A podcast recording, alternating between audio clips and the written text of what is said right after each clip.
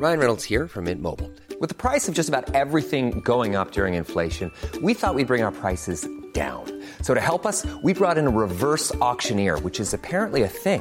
Mint Mobile unlimited premium wireless. Ready to get 30, 30, bit to get 30, bit to get 20, 20, 20, bit to get 20, 20, bit to get 15, 15, 15, 15 just 15 bucks a month. So, Give it a try at mintmobile.com slash switch. $45 upfront for three months plus taxes and fees. Promo for new customers for limited time. Unlimited more than 40 gigabytes per month. Slows. Full terms at mintmobile.com. Heraldo Podcast, un lugar para tus oídos. No importa si somos papás primerizos o si tenemos hijos un poco más, grande con, más grandes con algunos años ya, el tema de los primeros auxilios es algo que yo creo que a todos los papás nos pone los pelos de punta porque queremos saber cómo reaccionar en caso de que tengamos alguna emergencia, ¿no? Se nos enchina la piel. Y para hablar de este tema está con nosotros Erika Hernández, que le doy la bienvenida de arroba conitas de amor. Erika, bienvenida. Muchísimas gracias. ¿Cómo estás el día de hoy? Muy bien, muy contenta de estar aquí compartiendo con todos. Vámonos de lleno al tema porque Venga. a mí se me enchina la piel de pensar en algún momento así. Entonces, ¿qué son los primeros auxilios? Bueno, los primeros auxilios son la primera ayuda que le damos a una persona que acaba de sufrir un accidente, que tiene una lesión o que, se, o que tiene alguna condición médica, ¿no? Que de repente surgió. Entonces, son los primeros, eh, la primera atención que le brinda cualquier persona que está, bueno, que está capacitada, de preferencia. Pues sí, porque si no puedes provocar un problema mayor. Totalmente, Ajá. antes de que la atiendan eh, servicios médicos. Ok, perfecto. ¿Y en qué se diferencian los primeros auxilios para adultos y para niños? Porque tengo entendido que hay cosas que son diferentes. Pues es una pregunta como interesante porque en realidad lo que vamos a tratar es de preservar la vida, ¿no? Ajá. O sea, y de no, de no causar mayor daño. Entonces, si hubiera alguna diferencia, nos vamos a referir un poco quizás al tamaño del Y cuerpo, a la fuerza con la cual hay que hacer, pues si hablamos, no sé, de RCP, ¿no? Las compresiones eh, o en atragantamiento eh, o cualquier otra, otra maniobra que queramos hacer o cualquier otro tratamiento, pues va a ser un poco tomar en cuenta el tamaño, tamañito. el tamañito. Pero otra cosa también bien importante es como lo emocional, ¿no? O sea, un adulto como que pues le puedes decir, a ver, cálmate, mira, es esto, ¿no? Pero un niño, pues puede ser que esté en un gran estrés, entonces Claro. tenemos que ser súper astutos y conservar la calma, pues precisamente para poderle explicar a su nivel lo que vamos a hacer y cómo le vamos a ayudar para no asustarlo más y no agravar las cosas. Claro, ahorita que te hice esta pregunta, yo pensaba en que en los niños chiquitos te dicen, no, que las uvas partirlas a la mitad para que no se atraganten. Pero los adultos también nos podemos atragantar, a lo mejor no con una uva, o sí, pero yo creo que la reacción debe ser la misma, ¿no? Expulsar el objeto que está obstruyendo las vías respiratorias. Exactamente, y, y la cosa es no entrar en pánico, porque cuando entramos en pánico, pues es ahí donde empezamos a complicar el asunto, ¿no? O sea, tanto, tanto la víctima como, como el que quiere ayudar. Sí, claro. Eso, eso sucede frecuentemente. Como padres, ¿cómo debemos reaccionar ante un, ante un accidente? Ahorita decías, ¿no? La parte psicológica es muy importante, pero ¿cuál sería como tu ABC de qué es lo que tenemos que hacer? Pues lo primero, primero, primero, y decimos en todos los cursos de primeros auxilios, es mantener la calma.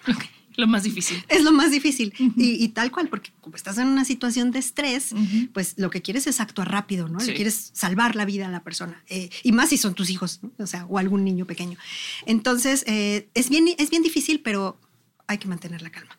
¿Por qué? Porque cuando actuamos de manera atrabancada, Ujú. pues suceden más accidentes, ¿no? Claro. Entonces, eh, recuerdo una vez, y aquí voy a balconear a mi Sí. esposo, sí, pero, o sea, la niña empezó como a, como a toser o hizo un ruido extraño y dijo, la niña, la niña, y tenemos un refri de esos que se abren las puertas, la- estaba la puerta superior abierta, y le, le dije, está abierta la puerta, y a la hora que se levanta espantado, de tal, de tal fuerza que, que imprimió y tan rápido que se levantó, tiró la puerta del refri. Entonces se lastimó la columna. Ah. Te iba a decir la espalda. La espalda. Y nos quedamos sin puerta de refri, ¿no? Pero lo más importante era la espalda. Entonces, a la niña en realidad no le estaba pasando nada. Claro, es importante actuar, pero la reacción es exacerbada, es la que te digo que puede ser que se complique más el asunto. Claro, a mí ahora yo voy a balconear a mi mamá con mi bebé, que en algún momento más chiquito, eh, algo está, estábamos empezando con la alimentación complementaria ya con los sólidos, ¿no? ¿Qué? Y de esas veces que tú ves como mamá que se le va la comida chueca, no pasa nada, tose dos veces. Y mi mamá se está ahogando, se está ahogando, se paró y entonces el bebé empezó a llorar, yo me aceleré y le dije, tranquila, o sea, está bien reaccionar, pero si te sobreaceleras, pues no, no está padre, ¿no? Y lo hizo varias veces porque mi mamá su miedo más grande es que un Claro. bebé se ahogue y lo entiendo, Sí. pero creo justo eso, ¿no? Que es más bien saber qué hacer y no entrar en pánico. Que mi mamá sí sabe, ¿no? O sea, es como la parte Tú nos lo vas a explicar mejor. ¿Para qué lo explico yo ahorita? este, ¿Cuáles son los casos más comunes? Pues mira, los casos más comunes en cuanto a accidentes en niños son caídas. ¿no? Ok. esa es como casi la mitad de, de, todas las lesiones en pequeñitos. De ahí nos vamos a accidentes de tránsito, eh, golpes, quemaduras y asfixia, ¿no? Asfixia. Yo hubiera pensado que asfixia era el primero. Fíjate que no. O sea, es como un, es un, es un miedo muy grande de las mamás. Me lo pasó mi mamá. Pero según la encuesta nacional de salud eh, del, del, año pasado, 2022, estamos en 1.6 eh, en cuanto a, a asfixia. Okay. Y en, en caídas es el arriba del 40%. Ok, o sea, ahorita como... que lo dices justo, ah, perdón, no, acá, no, acá. No, sí. que mi, mi bebé es muy grande para su edad y entonces es muy torpe, como todos los bebés, eso es normal, y se cayó de boca. Pero generalmente se caía de boca en lo que aprendí a meter las manitas y no pasaba nada. Y un día se cae de boca, se levanta y así ya sabe sangre. Y yo no sabía si se había mordido la lengua, si se había roto un diente, si se había la nariz o qué. Y entonces lo primero que hice fue cargarlo y lo abracé. Y mi esposo tiene sangre y yo, ya sé, vamos a respirar todos juntos.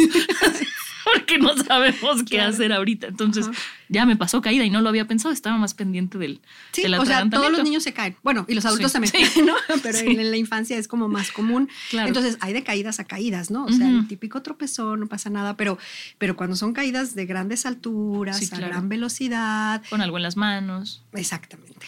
¿Y qué hay que hacer ante una caída? Lo primero que hay que hacer, además de mantener la calma. Además de mantener la calma. Bueno, vamos a revisar pues la escena, ¿no? Todo alrededor. O sea, okay. no es lo mismo caerte a la mitad de Avenida Insurgentes, caerte de un segundo piso. O sea, claro. tienes que revisar que no haya más riesgos, ¿no? Que no, que no se vaya a complicar esa escena. Si hay un riesgo como muy grande, eh, hay que valorar también si vamos a mover o no, o no mover a la persona, ¿no? Uh -huh. O sea, si es una caída de una gran altura, muchas veces como papás, pues queremos abrazar a nuestros hijos, ¿no? Sí, claro. En tu caso, pues fue una caída pequeña, no pasa nada, pero una caída de una gran altura puede lastimarse la columna vertebral claro. y entonces al nosotros hacer ese movimiento podemos lesionar eh, sí. más y, y podemos causar un problema mayor. Entonces, una caída muy grave, un choque muy fuerte, lo recomendable es no mover a la persona no hasta que lleguen los servicios de emergencia. Hoy me acabo de acordar de una anécdota que me pasó la semana pasada que justamente te comentaba que estaba yo de viaje. Fui a una conferencia de tecnología y tenían unas mamparas grandes, como de medio metro de ancho, ya sabes, de estructura de metal y todo, donde estaban anunciados como las conferencias y tal, en la parte de afuera.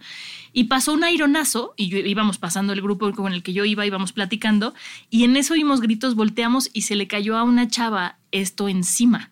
Entonces solamente metió los brazos y le estaba como deteniendo y corrió todo el mundo a levantarla, o sea, como a detenerla. Hubo dos chavas que pudieron salir que no habían recibido tanto el golpe, pero la que fue como la que recibió el mayor golpe no se movía.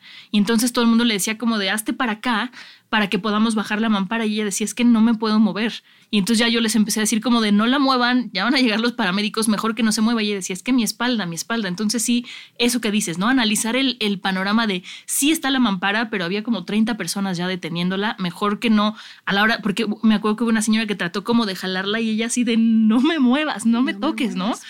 Qué interesante esto como, como que, que hacerlo consciente, porque a veces tu manera de ayudar no puede ser, no debe ser lo mejor, ¿no? O puede no ser lo mejor. Por eso es tan importante que todos, absolutamente uh -huh. todos, no nada más los papás, mamás, cuidadores, cualquier persona se, tiene que saber primeros auxilios. Sí. Porque prácticamente todos en algún momento de nuestra vida nos vamos a enfrentar a una situación de emergencia. O sea, a ti te acaba de pasar la semana sí, pasada. Sí, sí. O sea, Sí, siempre.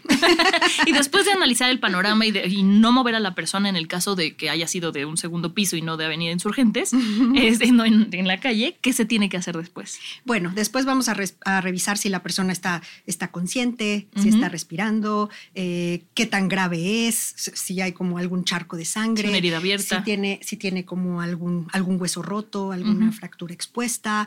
Todo esto vamos a revisar para poder discernir entre llamar a los servicios de urgencia o no. ¿no? Claro. Para, para ver si nosotros podemos hacer algo o no. Exactamente. ¿Cuál el segundo caso es un dijiste accidentes viales, ¿no? Uh -huh. Ahí esperamos al seguro, accidentes de tránsito. Ahí esperamos al seguro o no nos movemos. Pues mira, la, la, es un poco lo mismo. Eh, realmente no, no entré tan a detalle en la, en la encuesta, pero uh -huh. estamos hablando de accidentes de tránsito lo primero que se nos ocurre es un auto, ¿no?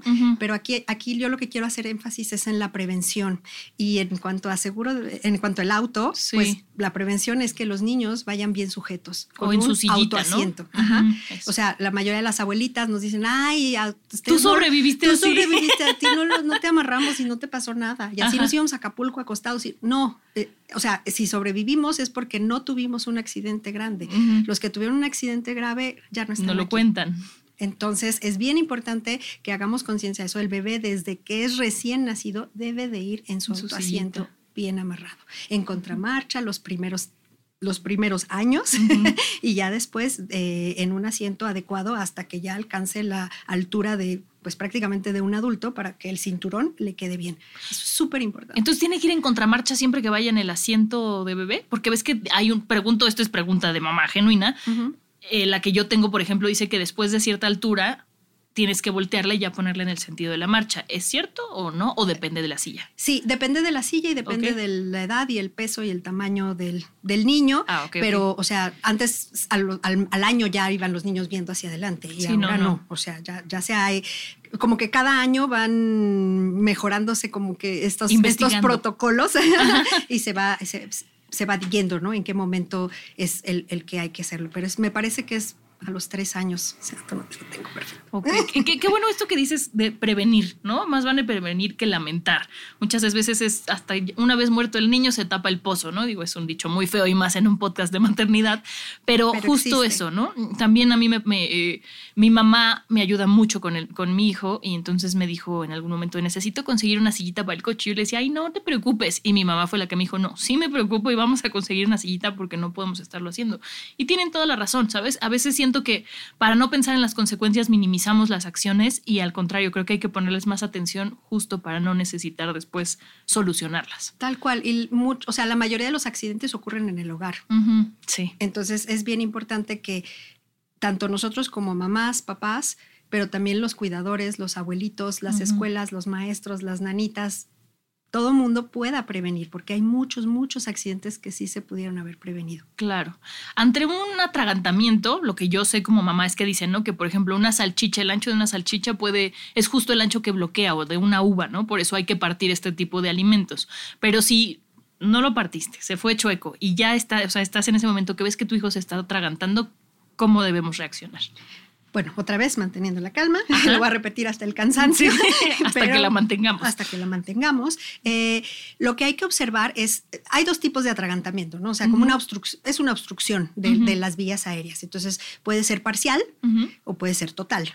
Parcial es, lo tengo aquí, pero todavía puedo toser, todavía puedo medio respirar, todavía intento hablar, todavía. Entonces, está parcial, sí se puede convertir en total, pero vamos a tratar de sacar. Total es, de plano, ya no. Nada. Ya, entonces vamos a, si la persona está tosiendo, el niño también está tosiendo, también los mismos bebés empiezan a toser. Entonces, cuando si vemos que nuestro hijo está tosiendo, pues animarlo a que siga tosiendo, a que siga tosiendo porque a veces eso es solo lo que necesita, ¿no? El mismo, el mismo cuerpo es maravilloso y con la fuerza de la tos se puede expulsar el objeto.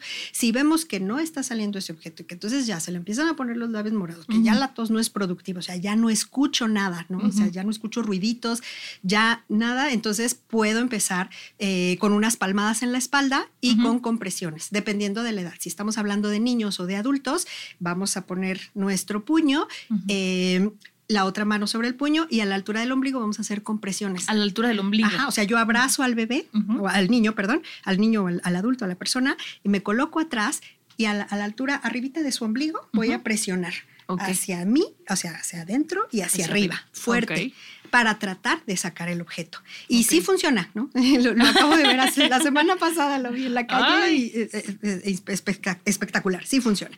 en dado caso que no funcionara y que la persona pues ya se tiene falta de oxígeno y se pierde el conocimiento, entonces tendríamos que pasar a maniobras de RCP. Ok. Y en caso de un bebé es diferente. Sí, en caso de un bebé vamos a hacer cinco palmaditas, bueno, no palmaditas, palmadas, palmadas. entre los homóplatos en su espalda y vamos a colocar a nuestro bebé con la cabecita ligeramente inclinada hacia abajo, recargándonos en nuestra pierna para que las palmadas, obviamente con efecto de la gravedad, ayuden a expulsar y nos vamos a ir cinco palmadas lo volteamos boca arriba, igual hacia abajito, y con dos deditos entre, entre las dos tetillas vamos a hacer cinco compresiones. Con cuidado por las costillas, ¿no? Que están... pero tampoco crees que es suavecito, o sea, sí tiene que hacerse con, con, cierta intensidad para que pueda, para que se pueda ejercer esta, esta, esta presión que queremos, ¿sale? Y otra vez, y otra vez, y otra vez. Ay, ok, qué, qué ansiedad. Y ante una herida, sí, que hay una caída y hay no una raspadura en la rodilla, que eso a todos nos pasó. Si hay una, no sé, a una amiga le pasó y nada más lo pienso y me dan escalofríos, que su hijo agarró un cuchillo por el lado que no era y lo jaló y se cortó, ¿no? O sea, cuando ya son heridas más grandes, mantener la calma y después Pues en caso, por ejemplo, de una hemorragia, ¿no? O sea, si este, el hijo de tu amiga seguramente empezó a sangrar. Sí. Hay que ver qué tan grande es esta hemorragia, ¿no? Lo que queremos es contenerla rápidamente y actuar. Entonces, empezar a pensar, me lo llevo, llamo ambulancia, ¿qué me queda más cerca, ¿no? Que a veces en las grandes ciudades llamas una ambulancia y se puede tardar muchísimo. Sí, ese es uno de mis miedos. Tengo un hospital aquí a cinco cuadras, pues le corro mejor, claro. ¿no? Dependiendo obviamente también. Entonces, vamos a contener esa hemorragia, ¿no? ¿Con, qué? Con apósitos. Lo ideal, pues claro, ¿no? Unas gasitas estériles, pero sabemos que en la realidad, pues no las tienes, ¿no? O sea, ¿qué hago con el suéter, con lo que tenga, que de preferencia limpio, y ejerzo presión? Puedo también levantar un poquito y también eh, el frío ayuda un poco, porque el frío hace que los vasitos sanguíneos ven, este, se, se constriñan. ¿no? O sea, se cuenta, siempre les explico a los niños cuando doy cursos para niños, les digo, es que es como con ustedes, les da frío, ¿qué hacen? Sí, claro. Entonces, eso queremos, ¿no? Que los vasitos se vayan cerrando para que baje mucho la hemorragia. Ok, y ahora mitos y realidades. Justo me hiciste acordarme de esto, ¿no? O cuentos de abuelita. Por ejemplo, a mí me han dicho, no te cortas y la telita de una cebolla. ¿Es bueno o no es bueno? ¿Se hace o no se hace? Mira, en, realidad sí hay un montón de mitos. Eh, y aquí, bueno, como yo estoy también metida en temas de partería y todo esto, pues yo sé que hay muchos remedios naturales eh, de, de personas que son médicos.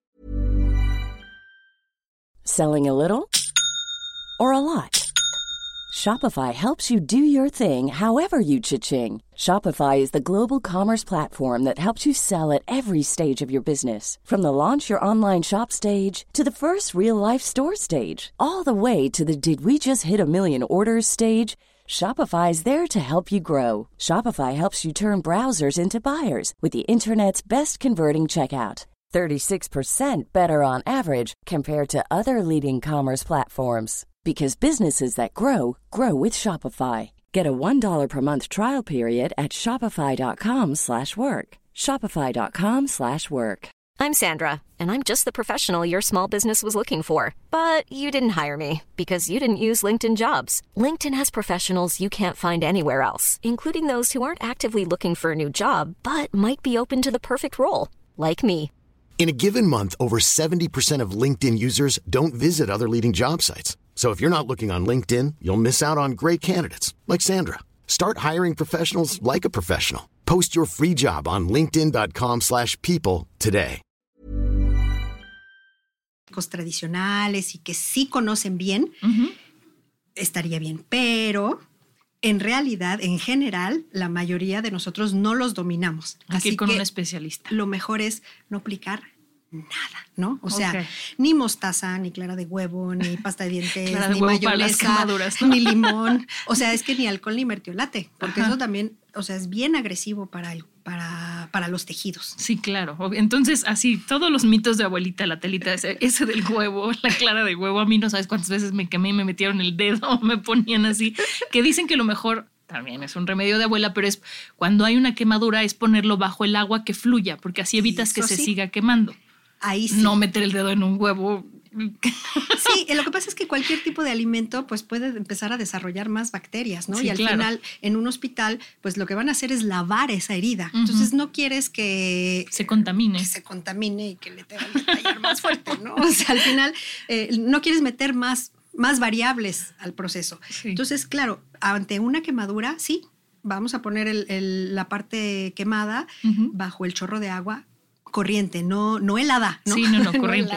corriente, 10 minutitos y vamos, cubrimos la, cubrimos la herida con gasitas, ahí sí, estériles. En lo que está la persona en el chorro del agua, sí puedes conseguir las gasitas estériles y nos vamos a la atención médica. Ok, perfecto.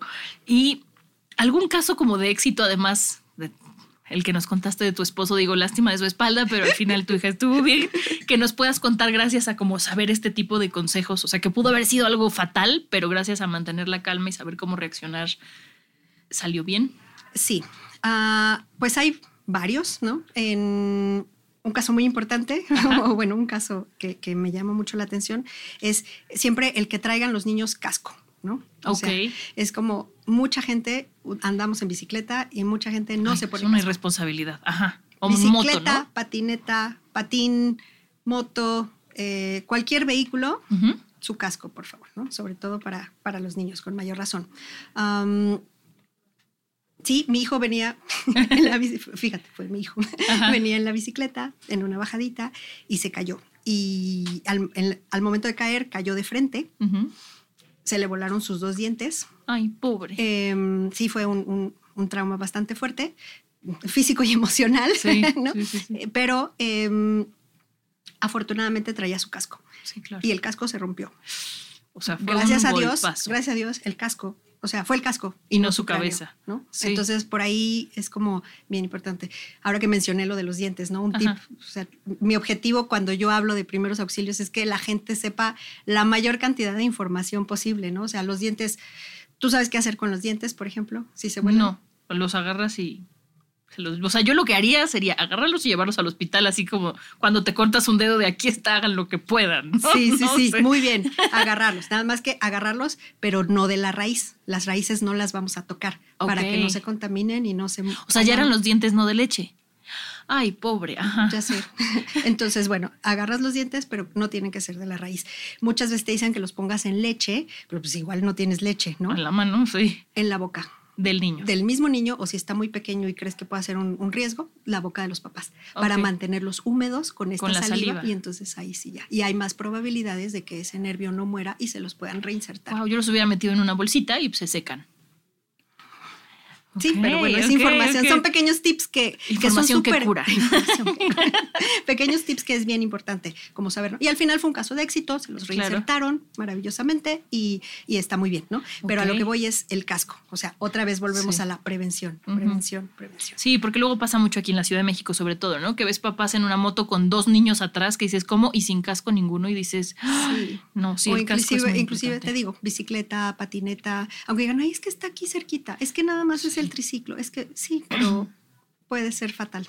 Sí, al, hermano de mi esposo, digo ya grande, ya de 20 no llevaba casco en la bici en una bajada, se enganchó la, la llanta de la bici en una coladera de la Ciudad de México, salió volando, igual se le cayó un diente y sí se abrió la cabeza. O sea, sí fue, pasó varios días en el hospital porque no llevaba casco. Sí, sí hay muchos casos que se pueden evitar, o sea, y te voy a decir así súper rápido, ¿no? Sobre todo, eh, por ejemplo, en, en las fiestas mexicanas, ¿no? O sea, mexicanas me refiero a no solo las patrias, sino en general nos reunimos mucho las familias, pues cuando hay pozole, ponche, cualquier, todas esas esos líquidos, eh, platillos deliciosos, pero siempre se tienen que cocinar hasta atrás, ¿no? En las hornillas de hasta atrás, que los niños no se acerquen a la cocina. Hay muchas quemaduras por líquidos. agarran el sartén. Agarran el sartén, se están acercando. Esa es una, ¿no? Claro. por ejemplo, ah, cuerpos de agua, ¿no? O sea, un bebé, un niño de dos años, se puede ahogar en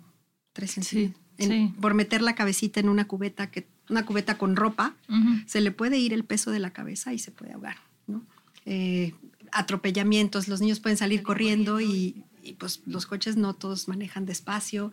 Entonces, solo estar como muy atentos. El objetivo no es asustar a la gente. No, es prevenir, prevenir. Es prevenir, porque la gran mayoría, o sea, hay muchos accidentes que sí se pueden prevenir, ¿no? Claro, como platicaba yo con Magda, nuestra coproductora, ¿no? Que, que hay un audio en, en Instagram, creo que es de Sofía Niño de Rivera, muy famoso, que dice que el trabajo de una mamá es tratar de mantener vivo a un ser humano que trata de morirse constantemente. bueno, si prevenimos es menos probable que esté tratando de morir inconscientemente constantemente. Pero bueno, cerrando este tema de los primeros auxilios, Eh, me gustaría que me platicaras un poquito esto de que, que, tienes tú en Cunitas de Amor, que me parece así yo no lo puedo creer, me lo vas a explicar ahorita, pero el tema de que los bebés no necesitan pañales desde que nacen.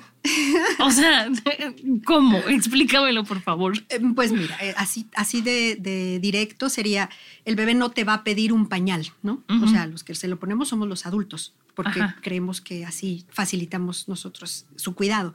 Pero en realidad el bebé no nace con un pañal. O sea, eh, evacuar y orinar es una necesidad fisiológica que va a ser le pongas o no le pongas pañal. Sí, claro.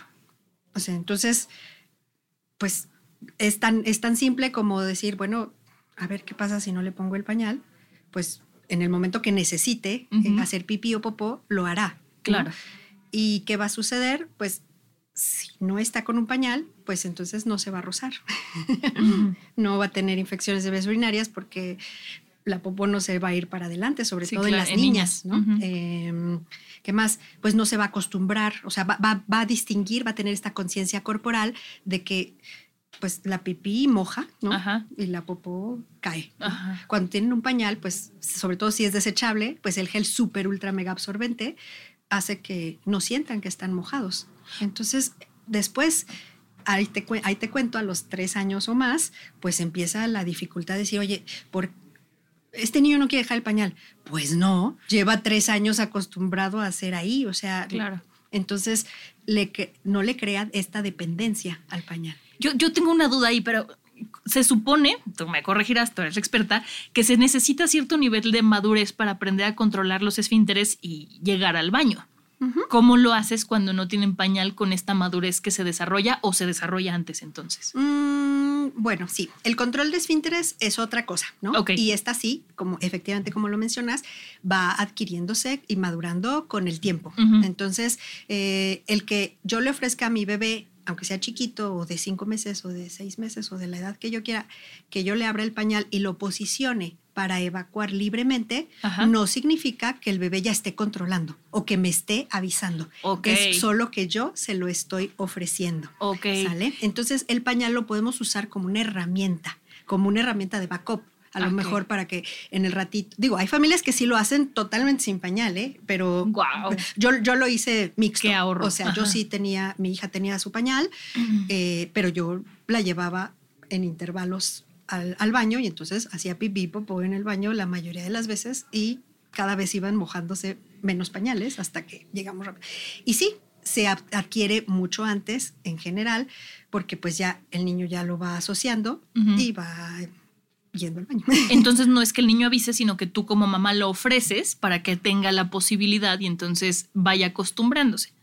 Sí, digamos lo que sí. Ok. Porque sí, muchas, eh, eh, muchos eh, justo pues no quiero decir detractores, pero sí, haters, ¿no? claro. Es que lo estás adelantando, le estás, le estás provocando un daño. Y no, porque el, daño se provoca cuando hay unos, mm, cuando hay unos métodos agresivos o violentos para lo que sea. Regañando. Para lo que sea, ¿no? O sea, para quitarlo, para ponerlo, para eh, que coma, para que se bañe, para cualquier, cualquier otra actividad. Esta es una necesidad que tú vas a cubrir, como cubres la necesidad de alimentación, como cubres la necesidad de bañarse, como cubres la necesidad de transportarlo seguro. Esto es lo mismo, es una forma de cubrir esta necesidad que de todas maneras la tienes que atender. Tú decides si dejas que haga en el pañal, o, o sea, que siempre tenga que orinar y defecar en el pañal, o si dices, ay, no, pues yo le quiero ofrecer a mi bebé la libertad de que también pueda ser así al aire libre como yo, que yo no me embarro y que yo no me rozo.